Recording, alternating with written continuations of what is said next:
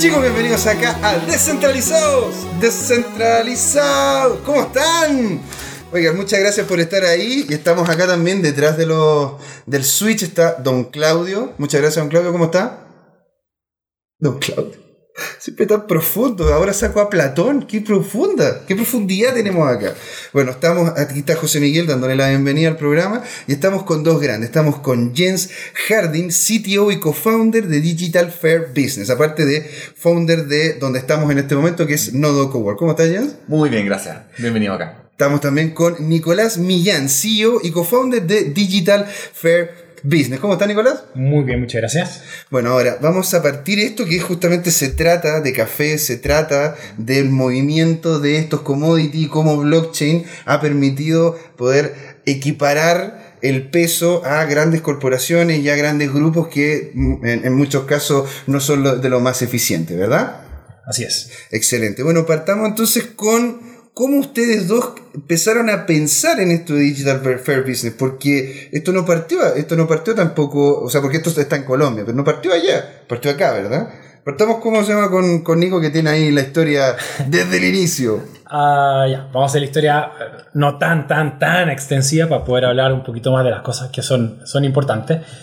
Y con Jess nos conocimos en el desarrollo de un proyecto que se llama Link, donde eh, a partir del problema de la actualización de la información de las personas en las compañías, diseñamos una plataforma para poder actualizar de forma simultánea la información personal. Claro, yo no tenga que decir, me cambié de casa, me cambié de... Claro, o sea, si te cambiaste, actualizar esa información y esa información poder reenviarla simultáneamente sin tener que ir al banco, ir al seguro ir al- o a las diferentes páginas web una sola vez y replicar. Y en ese proyecto trabajamos varios años acá en Chile y nos dimos cuenta que eh, Chile no tenía la ley, todavía no tenemos ley. O sea, claro, claro. debíamos tener la ley el año 2012 y estamos en el año 2019 y todavía no hay ley. Exacto. Eh, esperemos que algún día tengamos la ley de protección de datos, que en una economía digital es muy necesaria. Es sumamente necesario. Eh, y cuento corto, conozco al viceministro de Comercio de Colombia en un, en un- en un foro de tecnología de, de datos y, me cuenta el escenario de Colombia y en ese escenario dije, estoy perdiendo el tiempo en Chile, le estamos eh, contando el cuento a las personas equivocadas y le digo a mis directores y a mis accionistas, porque en esa época ya éramos 16 accionistas de este, de este proyecto, eh, hay que cerrar Chile, fue, una, fue complejo, hay que ir a Colombia. Colombia, dice, ¿por qué, ¿por qué vamos a ir a Colombia si esto es tecnología disruptiva, etcétera? No, hay que ir a Colombia porque Colombia tiene la ley y hay que ir a Colombia. Eh, Fue una situación eh, que, que nos dio muchos, ah, que nos dio muchos ah, aprendizaje, por decirlo así. Feedback. Mucho feedback. Tuvimos que, Hubo mucho feedback en relación Claro, a tuvo mucho feedback de, de- de- convencer, de dar a entender el por qué no era viable el proyecto en Chile, eh, cerrar Chile, comprarle las acciones a, a esos accionistas y, y- y decirle, Jens, yo no me voy a ir solo, hay que hacer que funcione. Entonces, oye, Jens, si tú me apañas, yo me voy a Colombia contigo eh, y repartimos la tota entre los dos y nos vamos a ver cómo funciona en Colombia. ¿Cómo, ¿Cómo respondiste tú? Porque en realidad eran, eran varios accionistas que ya estaban implicados en esto y ¿cómo lo Éramos hartos, sí, sí. Eh, pero mira, la alternativa de cerrar acá y, o esperar quebrar, digamos, porque no, no se veía. Es, es muy difícil cuando tú vendes un producto que quizás si llega a salir una ley, le vamos a solucionar un problema que va a generarle esa ley. Claro. ¿No es cierto? Eh, en cambio, en Colombia ya veíamos que la ley ya existía hace como un año, dos años. ¿En qué año estamos hablando cuando, cuando justamente se terminó haciendo la venta de las acciones? Cuando ustedes ya decidieron salir de Chile e irse justamente a Colombia, ¿qué año es? 2015. 15, claro. 2015, ok. Sí, sí. Back, back in the days, ya suena como a prehistórico. Claro, Sí, sí. En otra época de mi vida Claro. decidimos ir a Colombia. Entonces, en Colombia ya estábamos viendo las primeras multas que inicialmente eran solamente avisos, después ya multa, y, y es otra cosa decirle a una empresa, mira, sabes que esa multa que te dieron la semana pasada, yo te ayudo a que no se te repita en el futuro. ¿Y era una multa en basada en qué? ¿Qué era lo que estaba, se estaba multando y que ustedes solucionaron? los datos. Cuando alguien te manda un mail sin que tú le hayas dado permiso para que use tu dirección de correo electrónico para mandar, o si te llama por teléfono, si cualquier cosa, eso es infringir la ley de protección de datos porque no tienen tu permiso expreso para contactarte para ese fin, digamos. Claro, porque la empresa de usted se vinculaba a lo que es el, el- el cuidado del dato inicialmente. Exacto, facilitamos la entrega del dato, pero solamente eh, bajo lo que permite la ley y bajo permiso expreso, que tenemos todo un protocolo que aseguraba de que nosotros podíamos demostrar, porque al final existe una agencia que vela por la protección de datos, por lo tanto no es como ahora actualmente en Chile también supuestamente tenemos datos protegidos, pero tú tienes que contratar a un abogado, ir a, demandar por el costo que te significa a ti haber tenido que contestar el teléfono, que no es muy caro, digamos. Entonces, es distinto cuando eh, hay alguien que se preocupa de hacerle seguimiento al caso y todo lo demás. Entonces, tú como empresa que contactaste a alguien que no deberías, tienes que demostrar dónde está el permiso que te dio la persona que tú contactaste para haber hecho eso. Ya. Eh, y nosotros teníamos justamente eso. Nosotros decíamos, mira, todo dato que te llega a través de link, nosotros, si es que te llega un requerimiento, te digamos, mira, acá está el formulario, tú haces clic, imprime y aquí está todo lo necesario para demostrarle a la SIC, que se llama ya, eh, de dónde viene el dato, cuándo te dieron permiso, a través de qué medio te lo dieron, etcétera. Superintendencia de Industria y Comercio. Claro, es como la. Tú me dijiste esto, ¿no es cierto? Fuera de micrófono, que sería la. El regulador. El regulador Sí, principal, claro, ¿no? En Colombia. Ah, ya, perfecto. Y- y- pero esta empresa se llamaba Link antes de llamarse No, no, no. Digital Fair Business. No, nunca cambió de nombre. Ah, ok. Y esa compañía en Colombia encontró dos socios, eh, un family office, dueño de un banco y un gran, gran socio, y el grupo Telefónica. Ya. Y empezamos el proyecto. Y la palabra clave, que, que era lo que decía Jens, de qué es lo que nosotros entregamos, entregamos la trazabilidad de la información.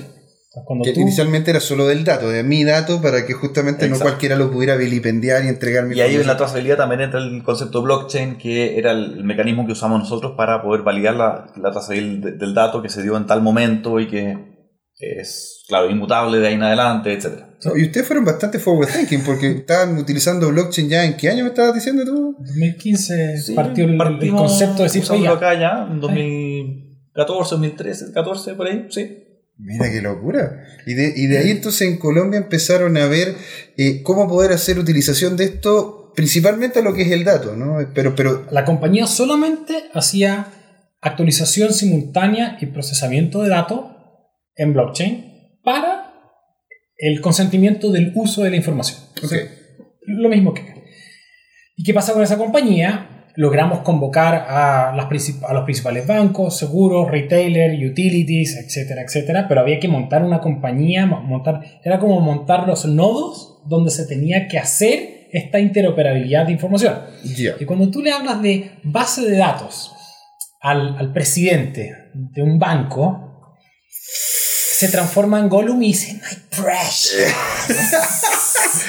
Es mío. Y tú le dices Claro. "Es que la verdad que no es tuyo, sino que los clientes te entregaron la autorización para que tú lo uses, lo cuides, pero no es tuyo. Los datos son de los titulares de la información, que son tus clientes. Porque de hecho aquí en Chile existe eso de que incluso se puede, bueno, está- no, es, no es legal, pero sí se compran y se venden datos, o sea, se vende ese, ese Claro, tipo de información.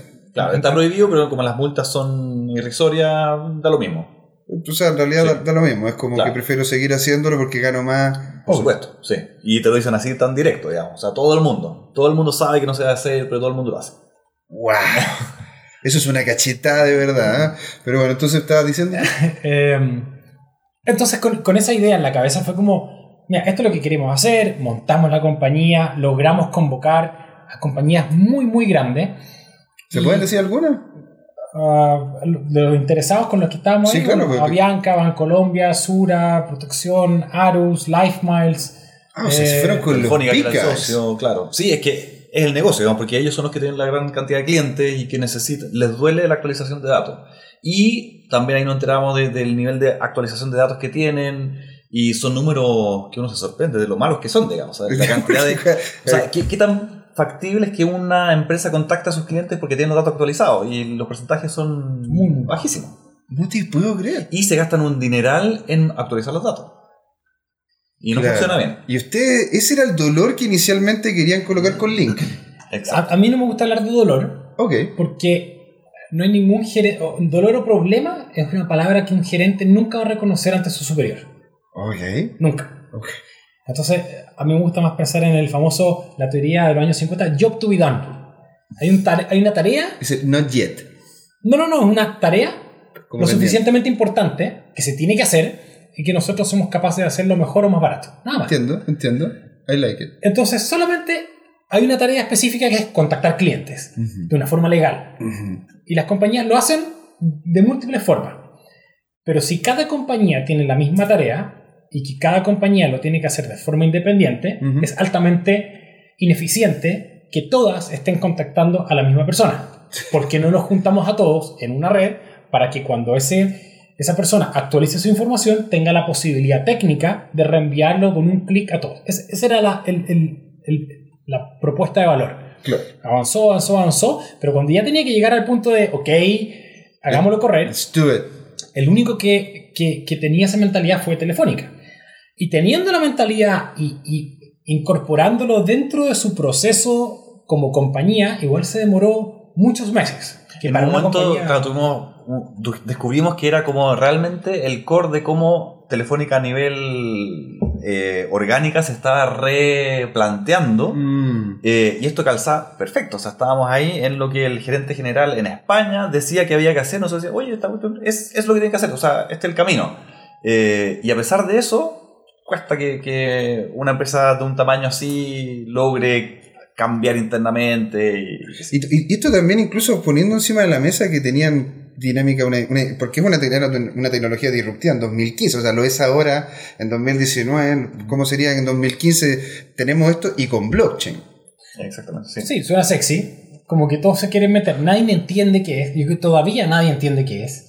Bueno, nosotros estamos tratando de que la gente de a poco entienda. sí. Entonces, Ahí la... ahí podemos entrar en, en- en cómo nosotros lo hacemos digerible. Good, good. Eh, entonces nosotros decíamos, esto es lo que debiese ser. O sea, tú te planteas en, en una economía digital donde la soberanía digital es el elemento que genera la confianza digital para articular esta economía basado en datos. Lo que necesitas es un articulador que permita generar esa sinergia de información con el consentimiento del titular. De ahí se gatilla. Ok. Y en ese escenario nos invitan a conversar, a, a- a presentar este proyecto en el, en el foro de transformación digital de la ANDI, que es como la SOFOFA en Chile, donde se reúnen todos los grandes empresarios, todos los grandes gerentes, o sea, toda la industria de Colombia, de las diferentes industrias, se sientan en un escenario y, y- y uno les puede hablar. Eso fue un golazo. Eso fue un. Hay, hay un equipo ahí que, que nos permitió estar en ese escenario eh, junto a, a grandes emprendedores. Está eh, Sergio Borrero de, de Rappi, estaba Freddy Vega de Platzi, Mauricio Hoyos, que es Shark Tank Colombia. Entonces, gente que realmente estaba hablando. Y uno de esos speakers era Martin Kabatz, que, que también estuvo aquí, que era el, el- es todavía el National Digital Advisor de Estonia. Sí, sí. Entonces empezamos a conversar después sobre una, una polémica que nos presentan en un almuerzo. Yo de mi keynote, a mucha gente le gusta, ok, queremos, queremos saber qué hacen. Un día después estábamos en un almuerzo con, con algunos de estos directores y nos dicen, ¿sabes qué? Y aquí es donde lo uno con, con- con la conversación, con el centro de esta conversación que es el Digital Fair Business. Nos dicen, tenemos un problema en el corazón de Colombia. Y Un dije, un problema. problema. Claro, nosotros estábamos almorzando, habíamos- estábamos hablando el día anterior de toma de decisiones, optimización de procesos, data driven decisions, y me dicen tenemos un problema en el corazón de Colombia. Y uno como chileno empieza a pensar cosas que claramente no quiere pensar si es que quieres hacer negocios en Colombia, y te dicen, mira, el precio del café está bajo eh, el precio de producción. ¿Quién fue el que te dijo esto? Porque ¿quién fue el que sacó el tema del café? Un- un- unos directores de, de estas compañías grandes. Ya, ok. Y me dicen, ¿sabes qué? Hay un problema con el caficultor, porque están recibiendo menos de lo que les cuesta producir y eso no es sostenible. Y todos los colombianos tenemos al menos un familiar caficultor. ¿Cuánto cuesta hacer un- una cuestión de café? ¿Cuánto cuesta? Ahora, después de seis meses de estudiar, te puedo decir que aproximadamente un dólar veinte cuesta hacer una, una libra de café.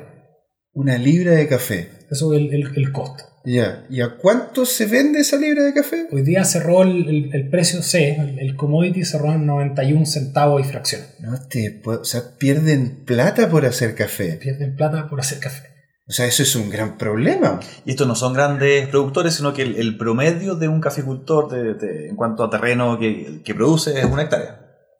Ese es el promedio. Ese es el promedio del caficultor, ¿no? Claro. Poquito, en realidad. Dos. Dos. Una, dos, claro, por ahí. Ok. No Entonces- son cientos de hectáreas, no son grandes productores, no son latifundistas, no. O sea, son gallos que son más bien humildes, digamos, y que esa es su vida. O sea, sus dos hectáreas, sus, algunos tendrán cinco, otras tendrán media.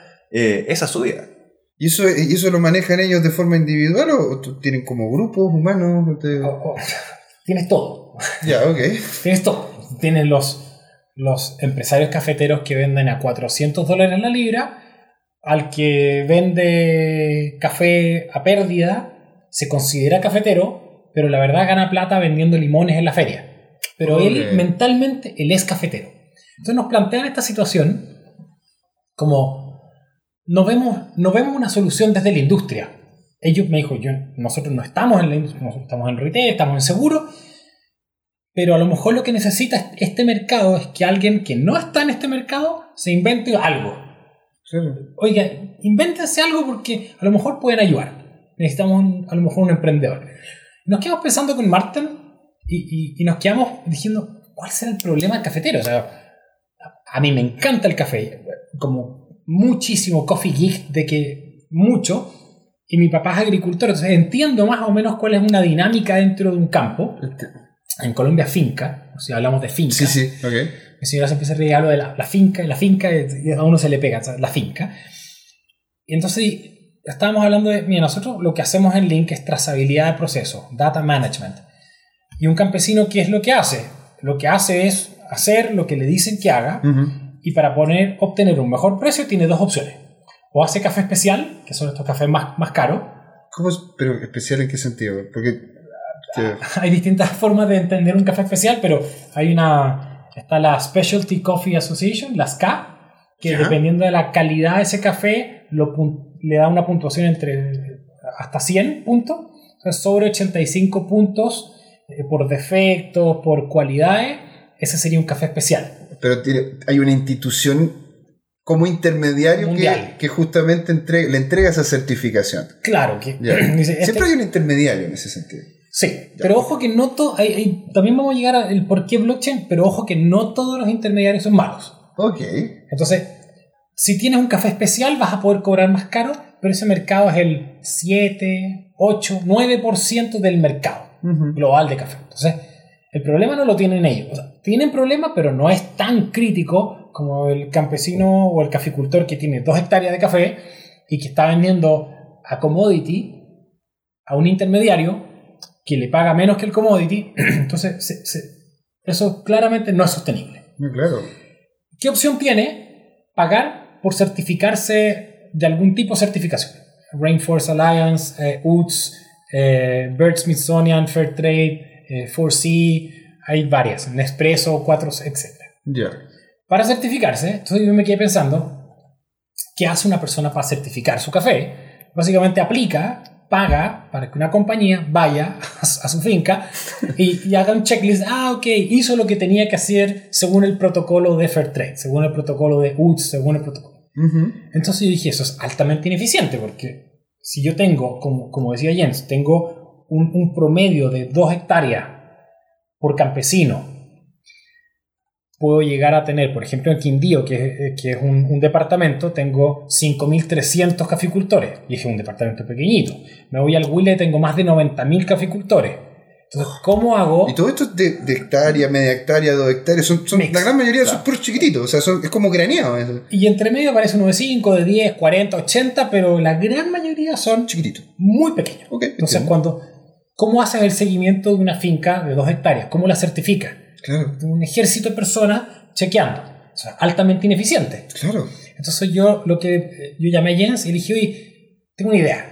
¿Por qué, ¿Por qué no creamos un task manager para poder, para que estos campesinos puedan autocertificarse. O sea, básicamente yo no, no sé cómo se produce café, pero tiene que haber algún tipo de protocolo y el café se hace de esta forma. Claro, claro. Y eso montarlo en tareas y esas tareas que se prueben a través de atestaciones, Ujú. como una especie de Instagram, y que, y que saque la foto, y que saque el video, y que juntando todas esas atestaciones me da un sello de confianza de que eso se ejecutó de tal forma, en tal lugar, según tal protocolo, y, y montamos una, una, una trazabilidad de esa producción, pero eso no es lo suficiente.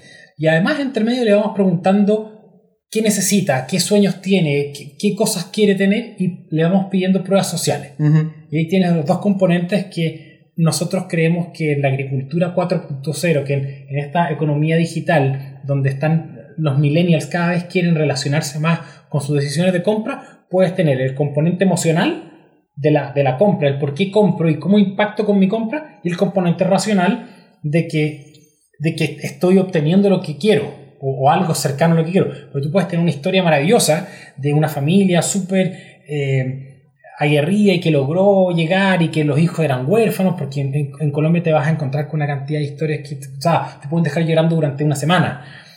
Pero si eso no tiene un componente racional de que te dan un café medianamente bueno, tú vas a comprar una vez, quizás dos, pero la tercera vez ya no lo compras. Entonces tienes que juntar el componente racional de una calidad y un componente emocional de la historia. Eso lo encuentro muy bonito. Eso es. eso lo encuentro muy bonito porque en definitiva, claro, tiene mucho que ver con la conciencia que se está generando sobre la producción también. Y chicos, ya, nos ya se acabó la primera patita, se nos fue de las manos, fue a Huizal. Les agradezco mucho. Seguimos acá entonces con la segunda patita en un ratito más, aquí en Descentralizados, en Nodo Cowork. ¿ah? Búsquenlo, excelente lugar. Ahí nos vemos en, en la segunda patita.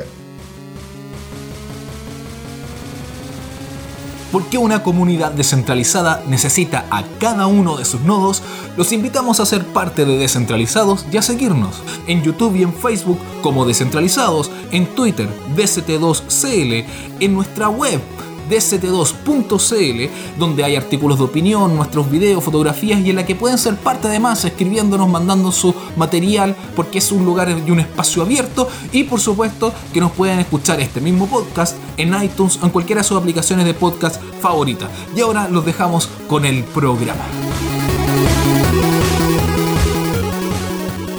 Chicos, bienvenidos acá a la segunda parte de Descentralizado. Seguimos a dónde? En, aquí en Nodo Cowork, ¿vale? Búsquenlo, excelente lugar, una de nuestras casas de Descentralizado. Seguimos con Jens Harding y con Nicolás Millán. ¿En qué nos habíamos quedado, Nicolás?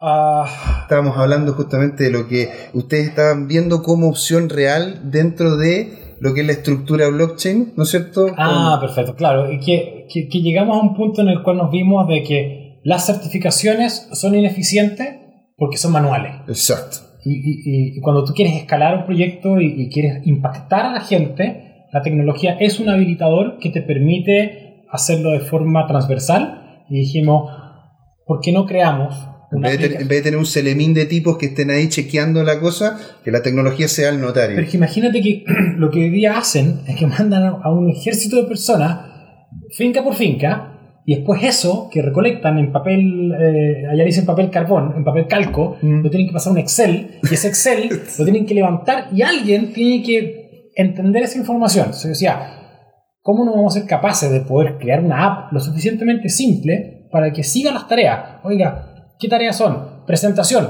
preséntese. Entonces, presentaciones, haga una selfie y cuéntenos quién es usted. Perfecto.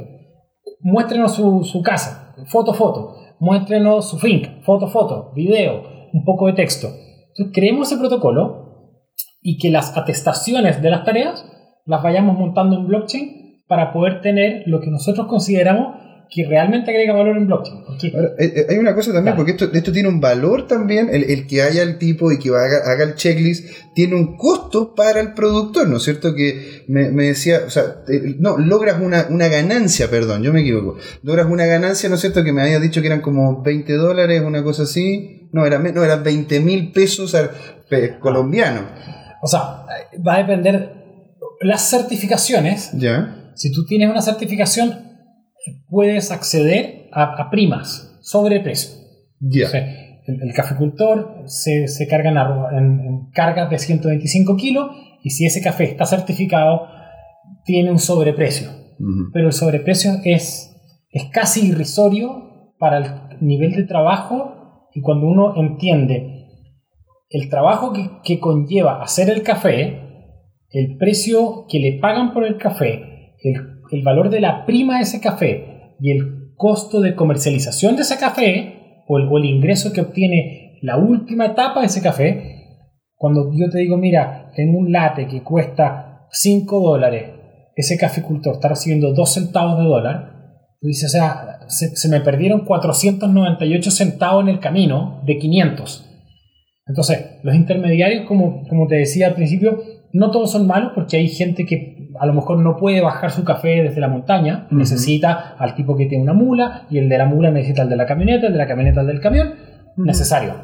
Pero hay una parte donde se pone muy, muy turbio, como en el upstream arriba, al final de la cadena, que a alguien le llega un, un- un producto y pasa de, de 5 dólares a 5 dólares en la libra eh, a 5 dólares la taza, y una taza tiene 8 gramos, un expreso. Claro. Entonces... ¿A eh, dónde, dónde dónde se va esa plata? ¿A ¿Dónde se va ese valor creado? Exacto. Entonces nosotros dijimos, ¿por qué no logramos transparentar el proceso de producción unido a una historia para que ese consumidor consciente, que cada día está más consciente, Ujú. pudiese elegir a partir de la información accesible y decir, yo prefiero ese tipo de producto. Claro. Entonces, Digital Fair Business fue como, debiésemos pensar que en, el- en el- en- en este mundo que vamos a vivir, debiésemos tener la suficiente información para tomar decisiones informadas y esas decisiones permitan una economía saludable hacia algunos productos, por ejemplo, los productos agrícolas.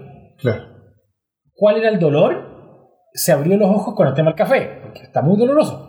Pero como café hay café, banana, piña, mango, aguacate, uvas, berries, Claro. manzana, pera, ¿Y, mango. y este tipo de plataforma podría servir para todo, para todo ese tipo de, de, de commodity? Por supuesto, lo que nosotros ideamos es básicamente una especie de autocertificación donde el que produce lo que sea que produce, que en este caso partimos con café, pero es aplicable a otros casos también, eh, dice lo que está haciendo. Nosotros dice, hoy día yo regué, hoy día yo apliqué esto, hoy día yo medí el tamaño, el diámetro del arbusto, etcétera Y eh, ahí lo documenta, lo demuestra con fotos. Y básicamente al nosotros tener control sobre la, la aplicación, digamos, nosotros decimos, ok, puedes sacar la foto en ese lugar que nosotros sabemos que está dentro de la finca, en tal posición de la finca, Está geolocalizado. está geolocalizado. Ah, Y ok, nosotros sabemos en qué momento sacó la foto, por lo tanto después nosotros esa información la tomamos y nosotros básicamente decimos, sí, efectivamente Pedro, que es el que está eh, cultivando el café, dijo que hizo tal cosa, lo demostró con foto y nosotros sabemos que lo hizo en este momento, por lo tanto nosotros ahora decimos, otra atestación más, de que efectivamente Pedro lo hizo en tal lugar, en tal momento, y eso después lo juntamos y lo dejamos inmutable con un hash en el blockchain. Esa, esa, esa es una buena. que- porque nos van a preguntar en los foros, en, la, en la bajada, nos van a empezar a preguntar los chicos que nos siguen. Un saludo grande a todos. El, ¿Cuál es la base blockchain que están utilizando? ¿Están utilizando, están utilizando una blockchain pública, blockchain privada? ¿Qué, ¿Cuál es la estructura de datos que están haciendo? Porque también todo lo que tiene que ver con el árbol de Merkel que generaron ustedes para el ámbito de decisiones sería interesante Claro. poder desarrollarlo un poquito más. Para nosotros es importante que esto sea lo más eh, confiable posible, y por eso elegimos una blockchain abierta, en este caso Ethereum, Ok. eh, porque nos interesa que justamente exista confianza en que esto no va a ser alterado en el futuro. Entonces al final, si nosotros eligiéramos una blockchain privada, digamos, que manejamos nosotros, al final sería como no tener blockchain, porque en realidad nosotros estamos diciendo, oye, efectivamente yo tengo esta información en tal momento. Claro. Entonces, para agregarle valor, efectivamente tiene que ser una blockchain pública. Y, y yo como productor, al, al vincularme con esta solución, ¿yo necesito entonces tener Ether?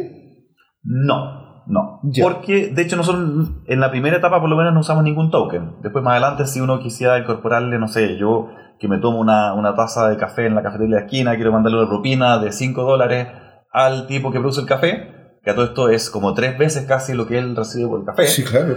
Eh, 3 dólares O sea, perdón, sería no, como tres dólares, no, 150 digo- veces. 30 centavos. O más. le mando, no, le mando 30 centavos. Claro. ¿cachai? Y eso ya es, claro, 10 veces lo que recibe por el café. Entonces, bueno, eh, eso se podría hacer con token, pero en la primera etapa nosotros no manejamos ningún token, simplemente es, nosotros recolectamos la información, la armamos de tal forma que si alguien quiere verificar que efectivamente en este proceso eh, hay ciertos hitos críticos que se hicieron en tal orden, en tal fecha, y yo quiero ver- verlo, lo puedo hacer y puedo verificar que eso efectivamente es la información que estaba publicada en el blockchain.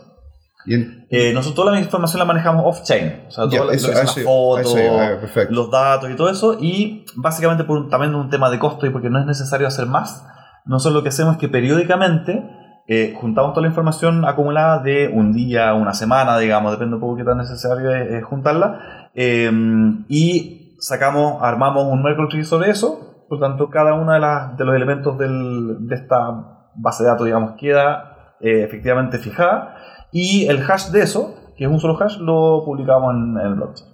Y con eso controlamos el costo y nosotros tenemos básicamente una transacción al día, por ejemplo. Y con eso tenemos la certeza de que una transacción entre que se saca la foto, se dice, mira, yo hice tal tarea, eh, no pasa más de un día en que se informa. Y como acá los procesos son de, de que durante la semana hay que hacer tal proceso, en realidad eso es más que suficiente. Entiendo. Y esta aplicación, yo para poder tenerla, tengo que cancelar también. Hay una, hay un pago para poder tener justamente esta, porque va a ser que una aplicación en el celular. Exacto. Y esta aplicación va a estar conectada directamente a blockchain. O sea, tengo que tener necesariamente también una conexión a internet. O puedo hacerlo también de- de- de- después. Tienes que tener una conexión, pero puede ser, eh, y de hecho en el campo típicamente es eh, cortada, digamos. Entonces no tengo conexión todo el rato, por lo tanto también tú puedes sacar la foto y después en la noche cuando llegas, o quizá incluso al día siguiente, o sea, esto tenemos que darle un cierto rango de validez, digamos. Eh, tú la subes, sobre todo si son videos, cosas más, más complejas, digamos, a veces se demora un poquito más. Eh, pero sí las actividades y todo eso se suben básicamente, estamos pensando uno es al día eh, a lo más. Y Claro, bueno, y, y eso también eh, sería una gran, una gran diferenciación con Nico, de que y y no iría un tipo una vez al año a hacer un checklist. Es que ahora ya empezamos como a profundizar en, en cómo impacta este tipo de, de visión de agro 4.0, Claro. pensando en agro, que una cosa interesante es certificar. Claro. Ok, eso me da una capa, pero ahora es más interesante cómo le hago un seguimiento Mm, y cómo me mantengo vinculado y cómo puedo agregarle valor en la toma de decisiones. Ya tengo, eh, el- el caficultor tiene la aplicación, sabe lo que tiene que hacer porque lo ha hecho toda su vida, no le vamos a inventar una forma de hacer el café, claro. solamente lo ordenamos. Al ordenar ya hay un, hay, hay un incremento en producción, eso está probado. Entonces ahora que ya sabemos qué está haciendo, imagínate tú eres como un Google Maps y ves exactamente todos los teléfonos que tienes en, en- en campo. Y tú sabes exactamente en qué proceso está cada uno de los caficultores. Ya. Entonces, cuando ya sabes qué le va a pasar o qué tiene que hacer en una semana, en tres días, en diez días más, tú le puedes mandar una pequeña notificación. Estamos muy emocionados porque sabemos que vas a, te toca fertilizar. Y recuerda que la fertilización debe ser de esta forma. Ah, como, como un, un tip para que el producto incluso sea de mejor Exacto. calidad. Entonces, agrotips. Ah, Entonces estamos conversando con, con Campo Justo, que es una compañía colombiana, para hacer pequeños eh, cápsulas para que ellos puedan realmente mejorar sus procesos de producción a través de una especie como de educación continua. Entonces, no solamente que él cuente su historia, certifique, sino que cómo mejoramos la, la- la calidad de una forma un poquito más holística, tiene que tener mayor conocimiento. Entonces, ahí agregamos otra capa de, de Mm. cómo vamos penetrando en el campo con esta tecnología. entiendo. Y, y, y eso ya te genera como la, el escenario para decir, cuando ya puedes probar de que una aplicación para tomar decisiones te permite conectar a un consumidor con un productor, te permite eh, diseñar modelos de producción mucho más eficientes y permite a su, a su vez que, que ese que quien vende el café pueda acceder de forma mucho más transparente con una propuesta de valor real a su cliente y el cliente lo pueda elegir y así sube el precio. Claro, porque en definitiva lo que estás diciendo tú es, yo sé de dónde viene el café, sé incluso quién hizo esa taza de café que me estoy consumiendo y tienen la trazabilidad completa de lo que ocurrió con el café que estoy consumiendo. Entonces no es un sticker nomás de la Fundación Exacto. X, Y o Z. Exacto. Es realmente un ámbito notarial, hasheado, Ujú. ¿no es cierto?, de lo que está ocurriendo con el producto que estoy consumiendo. Claro, entonces lo que estábamos conversando ya era como, ok, ¿hacia dónde, nos, hacia dónde empezamos a proyectar esto? Fue como ¿qué- eh, Velvet, una, una cafetería belga. Entonces dice, yo me encantaría tener esto y empecemos a pilotear. Entonces yo cuando te sirvo tu café, sé, sé cuál, café, cuál café elegiste y te tomo tu taza y en vez de ponerte tu nombre, como lo hace eh, Starbucks. algunas compañías que no tienen muy buen café, te hace un hash Ah, bueno, y te hace un hash y te dice hash A3567JK. Y tú entras a la página web y ves ese hash y dices, ahí está la historia. Y ese es el campesino o esa es la cooperativa y ese es el proceso y estoy apoyando a esa escuela, a esa comunidad y genera esa relación. Mm, mira. Hacia allá queremos ir. O sea, queremos realmente empoderar con información, no solamente ponerle blockchain al café. Eso, eso, es- eso sería burdo. No, pero es que están, están humanizando el consumo del producto. Exacto. Entonces, esa es una capa de hacia dónde queríamos montar este proyecto y por eso se llama Digital Fair Business, porque tanto como para café, para cacao, artesanía, tu ropa. O sea, tu ropa fue o no fue hecha con algodón donde habían niños esclavos o no habían niños esclavos. ¿Cómo Mm. tu marca te puedes plantear en una economía digital, de forma digital, para que te puedan auditar tus buenas prácticas como compañía? Entonces, tú puedes empezar a pensar cómo, cómo blockchain realmente te permite generar confianza en base a la trazabilidad de una información inmutable. Eso es. Cuando Mm. ya tienes eso, dices, ok, tenemos la primera capa para poder empezar a construir un nuevo modelo de negocio. Y hecho, o sea, e- eso, esto también estaría dando cuenta de que blockchain no es simplemente una herramienta de algunos nomás y que no es solamente criptomoneda, ¿no es cierto? Exacto, sí. Sí, nosotros la gracia también es que al final nosotros le entregamos al campesino una nueva herramienta para la agricultura, que en este caso es un teléfono que ni siquiera es muy caro, estamos hablando de un teléfono de 59 dólares. Eh, se lo entregamos incluso a futuro, lo que pensamos es, es básicamente entregarle un, un aparato ya que de, de fábrica viene con la aplicación y solamente esa, probablemente además con un Facebook o algo así para asegurarse que el tipo lo use y lo tenga cargado y qué sé yo, ¿no es cierto? Claro. Eh, un candy, tiene que haber un dulcecito. Exacto. Y con eso ya nos aseguramos de que tenemos todo lo que necesitamos para que esté toda la trazabilidad completa y al final le estamos mejorando la vida porque en realidad si tú mejoras eh, eh, un poco eh, el café para aumentar en ese puntaje, ¿no es cierto que decía Nico? Eh, vas a lograr que el tipo multiplica n veces su ingreso, digamos, o su ganancia por, por ese café. Eh, por lo tanto, podemos hacer un cambio súper real y en realidad, eh, pues tampoco inicialmente pensamos en usar un token ni nada, sino que simplemente necesitamos aplicar blockchain donde tenga mucho sentido para poder darle la certeza al que está consumiendo esto que efectivamente eh, lo que Digital Fair Business dice que se hizo con el café, lo dijo en tal momento y no lo pudo haber falsificado después. Entonces, eso ya le da el valor de que en realidad eh, estamos en un proceso mucho más creíble que donde hay una certificación donde no pueden ir más de una vez al año a revisar efectivamente qué condiciones están, cómo lo hacen, eh, y es mucho más eficiente en el uso de recursos y también mucho más autosuficiente desde el punto de vista del caficultor. Y hablando ya del presente, Nico, eh, ¿ustedes vi- han visto ya alianzas? ¿Hay, hay algún tipo de avance en esto? ¿Hay algo tangible que de repente, no sé, la gente podría, podría empezar a sentir ya dentro de la página web de ustedes? ¿Alguna cosa que, digamos, ok, esto es lo que hemos avanzado, esta empresa nos creen, hemos hecho tal cosa? ¿Algún hito que puedas comentar en este momento? Eh, así como para comentar de, forma- de manera formal, te puedo decir que todo el mundo está interesado, Ya. pero siento que el mercado, y aquí hay una parte que es, un- es una crítica, no sé si es crítica, es como una... un- te abre los ojos. El mercado funciona en base a la pobreza campesina. Suena... y- y no quiero ser que suene como comunista, sino que hoy día puedes comprar un producto muy, muy, muy barato. Sí, Hay un sobrestock de café. por eso también está más barato de lo que cuesta Exacto. producirlo. Precio y demanda, Claro. tú dices, mira, aquí sobra el café. Tengo grandes productores, Brasil, Vietnam, o sea, grandes, grandes productores de café. Entonces la diferenciación por precio no está. Entonces, tú dices, todos debiesen subirse. Todos los, todos los caficultores con los que nos hemos reunido, todos, todos quieren estar ahí.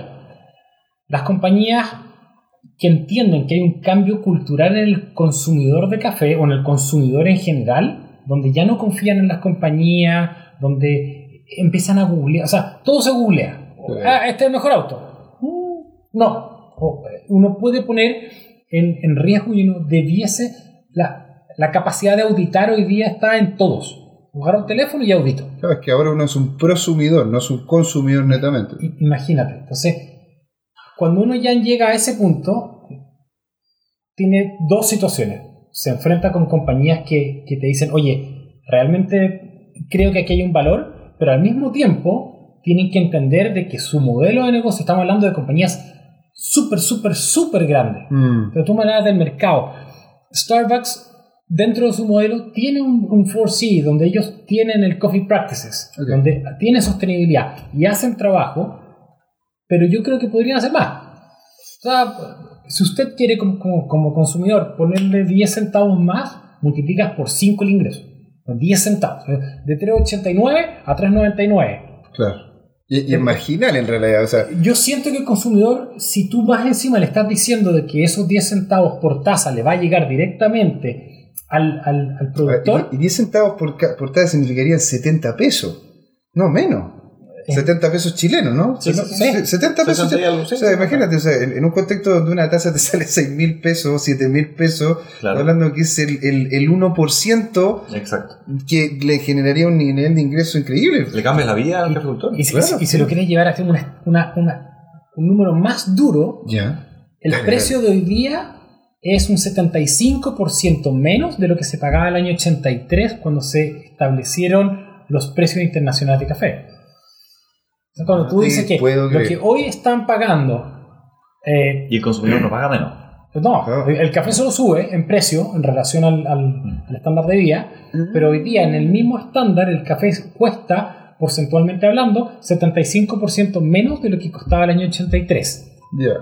Entonces, todo sube, pero el precio del café solo bajó. Entonces, cuando te enfrentas a esa situación de mercado, muchas compañías lo entienden y te dicen, a mí me interesa. ¿Qué tipo de compañía? Hay compañías como Sucafina, hay compañías como Nes- Nestlé, Ujú. tiene mucha sostenibilidad. Siento que podrían hacer mucho más. Claro, todos pueden hacer más. Eh, la, la dirección, hay, hay un departamento dentro del Ministerio de Comercio de Colombia que se llama Colombia Productiva Dale.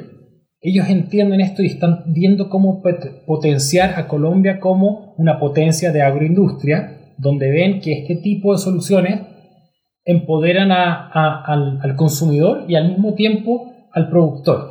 Entonces tú puedes hacer una, una, una leveling playing field, tú puedes subir este, el, el nivel para todos, para que todos funcionen mejor y todos tengan mejores ingresos.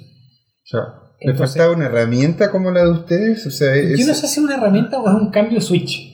Yo, yo siento que, que- que la, la- la herramienta puede tener blockchain, puede no tener blockchain. Hoy día la herramienta blockchain sí, te entrega la trazabilidad y la inmutabilidad y te entrega ese valor. Está en, boca, está en boga, es un tema sexy que todo el mundo quiere tener. Colombia se adjudicó en Medellín el centro de la cuarta revolución industrial. Sí, este Nosotros vamos a estar dentro del centro, eh, probablemente con la oficina dentro de Ruta M, que es el centro de innovación más, probablemente más importante de Colombia y probablemente de la región, donde blockchain es un pilar para esta nueva economía, eh, revolución industrial 4.0. Entonces, de feedback de industria, todo el mundo dice, oiga, póngale ojo, porque eso hacia allá vamos. El tema es que quién se puede mover más rápido para llegar ahí y hacerlo disponible es donde, donde están esos cuellos de botella que uno tiene que ir zanjando. Claro, o sea, y en definitiva esos cuellos de botella se terminan arreglando con tecnologías nuevas y disruptivas.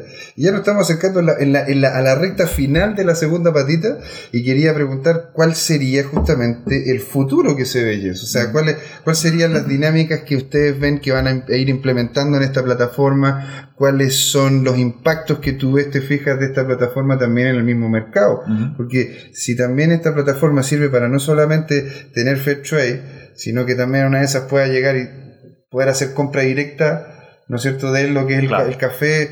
¿Qué pasa con el concepto, ponte tú, no sé, pues de un mercado, de, de- Sí. de comprar, vender? Este, la plataforma da para eso. ¿Cuál es el futuro? Sí, absolutamente. de- de- Mira, lo, lo que a mí me gusta de este proyecto es que básicamente te conecta eh, dos realidades que están completamente aparte, que no se vislumbra y cuando tú estás ahí no, no vislumbra ninguna forma en la cual pueden siquiera conocer la realidad que está al otro lado, digamos. O sea, el, el caficultor que se pasa la vida, digamos, produciendo el café y, y vendiéndolo probablemente a la cooperativa o donde pueda, eh, no se imagina qué es lo que pasa en, no sé, con Londres, donde pagan, no sé, por 10 pounds por una taza de café. Claro. No tiene ninguna idea. Y al revés también, digamos. Por lo tanto, esa desconexión es algo que nosotros podemos remediar. A través de la historia, por ejemplo, donde el que consume el café puede llegar a, a- a conocer un poco la historia, qué es lo que está de- detrás, digamos, eh, cómo él podría impactar también en esa, en esa realidad. Y el revés también, digamos, de que el, el- el de alguna forma sepa también cómo eh, el consumidor disfruta su café, digamos, podemos hacer algo ida y vuelta, podemos eh, incorporar este tema de, de los tips, digamos, que pueden ser de montos muy bajos, un impacto muy alto.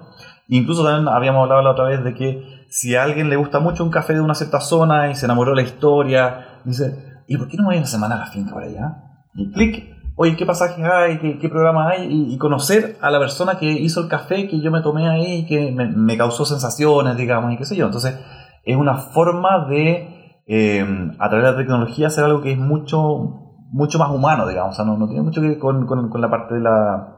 De, la parte como los nodos de del blockchain, de cómo funciona tecnológicamente, sino que al final eh, lo bonito de esto es que estás conectando personas.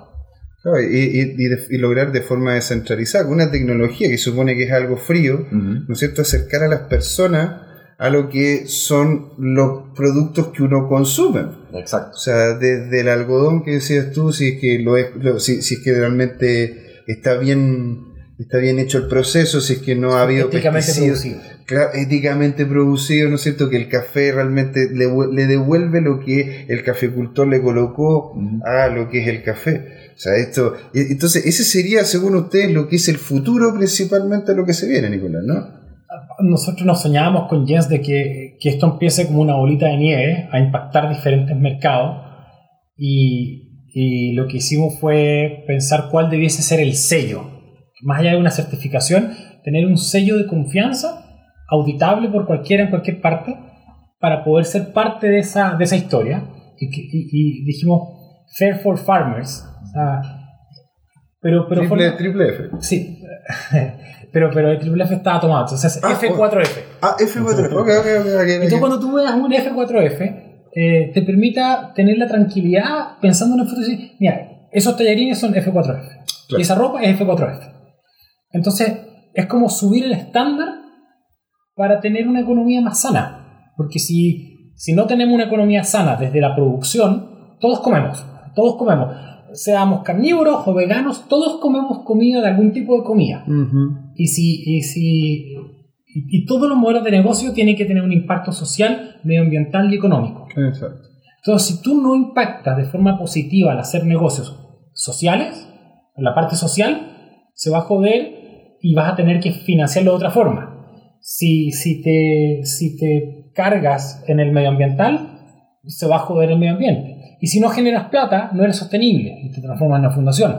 Entonces tú tienes que ser capaz de, con tecnología, humanizar esos procesos para poder agregar valor a cada uno de los diferentes stakeholders con los cuales tu modelo se relaciona. Así ya vamos. Qué notable. Bueno, chicos, estamos ya llegando, de hecho, al final. Estamos justo en la hora, pero quería darles a ustedes un minutito si es que quieren hacer algún tipo de cierre, quieren decir también dónde los pueden encontrar la gente que esté interesada en esta tecnología, en estas dinámicas, incluso agricultores que puedan también vincularse con esto, no necesariamente en Colombia, sino acá también. Chicos, ahí está el micrófono. Nicolás primero. A ver, eh, estamos, estamos postulando para un, un par de proyectos acá en Chile. Eh, sería genial poder disponibilizar esta herramienta gratuita y, crear este, este mercado 2.0 o 4.0 para tener este intangible que la tecnología puede hacer tangible. Eh, por ahora, thecoffee.com es el primer proyecto que nace de, de Digital Fair Business. De Coffee, ¿cómo se escribe? T-H-E-C-O-F y latina.com. de Coffee, como con Y. No, no es como No, con- coffee en inglés. Y latina. Con, con I- con I latina. Sí. O sea, es de coffee. Bueno, ahí lo vamos a dejar también en lo que son lo- lo- lo- lo- la- las pieceras, ¿no es cierto?, del, del video. Señor, señor Jens.